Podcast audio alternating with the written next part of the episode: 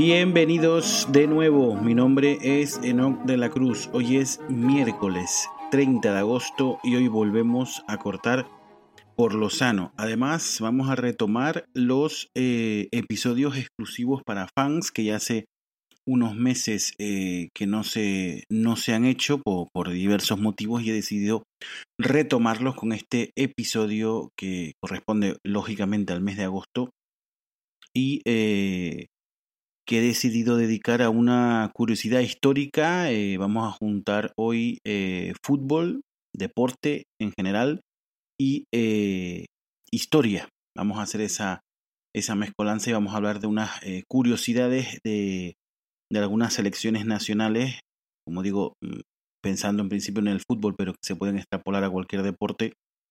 Y, y, y, bueno, vamos a hablar de esas curiosidades en los uniformes, en los colores que se usan, que me han llamado la atención de siempre y, he indagado de, desde hace mucho tiempo eh, sobre el motivo de, de, de estas circunstancias. Bueno, y he decidido en este caso, pues, dedicarle este episodio exclusivo a, eh, a estas curiosidades, ¿no? Que seguramente a más de algún oyente, pues, le habrán llamado la atención Incluso seguramente nombraré eh, selecciones que no se habían percatado de que no jugaban con el color de su bandera, pero eh, que hoy eh, vamos a intentar explicarlas. Vamos a hablar de los principales, es decir, no, no, no voy a ir a las selecciones muy pequeñas o de países muy, muy poco representados en, en, las competiciones, en las competiciones internacionales. Vamos a ir a los, a los tochos, por así decirlo, ¿no? Antes de, comenzar, recordarles que en la descripción del episodio van a tener los enlaces para seguirnos en las redes sociales, para escribir cualquier comentario, incluso en este caso, pues eh, si hay alguna selección nacional que me he dejado en el tintero y, me la recuerdan, pues buscaré la información y, y, la aclararé en el siguiente, en el siguiente episodio. Esto, como digo, eh, va hoy de banderas y de colores y de uniformes. Va de esto. Los que sean aficionados al deporte, yo lo soy, me considero aficionado al deporte, sobre todo al fútbol, pero soy capaz de tragarme prácticamente cualquier deporte. Eh, bueno, pues me gusta el, el baloncesto, el tenis, eh, la Fórmula 1 también la sigo bastante últimamente, etcétera. En tiempo de Olimpiadas soy capaz, como digo, de tragarme pues cualquier deporte, waterpolo, eh, badminton, lo que sea, lo que me echen, soy capaz de verlo. Mm, naturalmente sí. Eh, juega la selección española pues con muchísima más razón, ¿no? Recuerdo una vez eh, que estuve viendo partidos de hockey hierba, en una, no recuerdo en qué olimpiadas, pero estuve viendo los partidos de hockey hierba porque la selección española femenina estaba haciendo un torneo fantástico y, y me, los vi, me los vi casi todos, ¿no?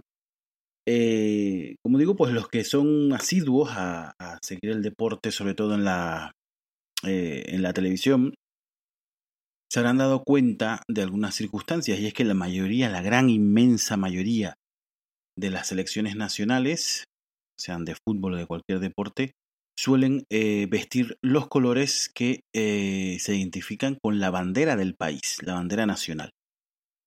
Pues, por un ejemplo, la selección francesa eh, eh, suele jugar su, equipación habitual es camiseta de color azul. Últimamente, en los últimos, las últimas ediciones han jugado prácticamente con todo uniforme azul. Y eh, yo, bueno, yo recuerdo una época en la que jugaban con camiseta azul, pantalón blanco y medias rojas, ¿no? Emulando exactamente los colores de la bandera francesa. La, selección francesa, por lo menos la de fútbol, es conocida como les bleus, ¿no? que viene a significar los azules. ¿no? Es el color, eh, uno de los colores de su bandera y es el que han tomado como predominante en sus uniformes. Eh, si nos vamos, pues, por ejemplo, sin ir más lejos a la selección española, en la que su bandera, eh, uno de los colores es el rojo y es el que han tomado para las, los uniformes nacionales. España, en todos los deportes, suele jugar con camiseta roja a veces pantalón azul, a veces completo de rojo, ah, bueno, distintas versiones suele ser lo clásico, aunque en sus orígenes era camiseta roja, pantalón blanco, eso también es una curiosidad histórica, digamos. Pero bueno, ya al final hablaremos de la selección española porque es el, el bonus track que tengo reservado para el final, es eh, hablar de los colores eh, que ha vestido la selección española durante la historia, ¿no? por diversos motivos, obviamente casi todos políticos, porque todo esto de, los distintos colores que usan las selecciones no deja de ser política. Y Aristóteles decía que el, ser humano es un animal político y es que todo, eh, hay mucha gente que me dice, no, es que a mí no me gusta la política, yo soy apolítico, eso es imposible. Eso es imposible porque la política está en todo, por supuesto también en el deporte y en el fútbol. La elección de los colores para, para representar a esa selección nacional es ya una decisión política, ¿no? Em, como digo en España, pues eh, va de rojo, que es el color pues que se asocia a la bandera. Si vamos, por ejemplo, pues a Bélgica, pues también han cogido el rojo como color representativo. El rojo además es un color que se usa mucho en el deporte porque es un color que, puede asociarse pues a, a, la, a la, bravura, a la, a la, lucha, ¿no? La, fuerza, ¿no? El, color eh, rojo es asociado a eso, ¿no? Eh, bueno, Marte, el dios de la, el dios de la guerra, eh, romano eh, se le asignó ese nombre al, planeta eh, que era completamente rojo, ¿no? El planeta Marte, es decir, ahí hay ahí una, unas similitudes que podemos buscar. Entonces el rojo es bastante buscado. Dinamarca también. ¿Te está gustando este episodio? Hazte fan desde el botón apoyar del podcast de Nivos.